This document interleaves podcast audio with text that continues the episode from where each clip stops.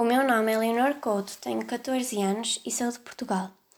Lenda de Pedro Sem. Pedro Sem era um mercador rico, mas não tinha títulos de nobreza, o que muito o afetava.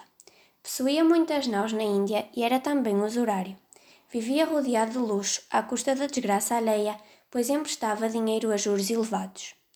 Um dia, estavam as suas naus para chegar, carregadas de especiarias e outros bens preciosos, quando a sua máxima ambição foi realizada. Casou-se com uma jovem da nobreza em troca do perdão das dívidas do seu pai. Decorria a festa de casamento, que durou 15 dias consecutivos, quando as nós do Pedro Sem se aproximaram da Barra do Douro. O arrogante mercador, acompanhado pelos seus convidados, subiu à torre do seu palácio e, confiante do seu poder, desafiou Deus, dizendo que nem o Criador o poderia fazer pobre. Nesse momento, o céu azul deu lugar a uma grande tempestade. Pedro Sem assistiu impotente ao naufrágio das suas naus. De seguida, a torre foi atingida por um raio que fez deflagrar um incêndio que destruiu todos os seus bens. Arruinado, Pedro Sem passou a pedir esmola nas ruas, lamentando-se a quem passava.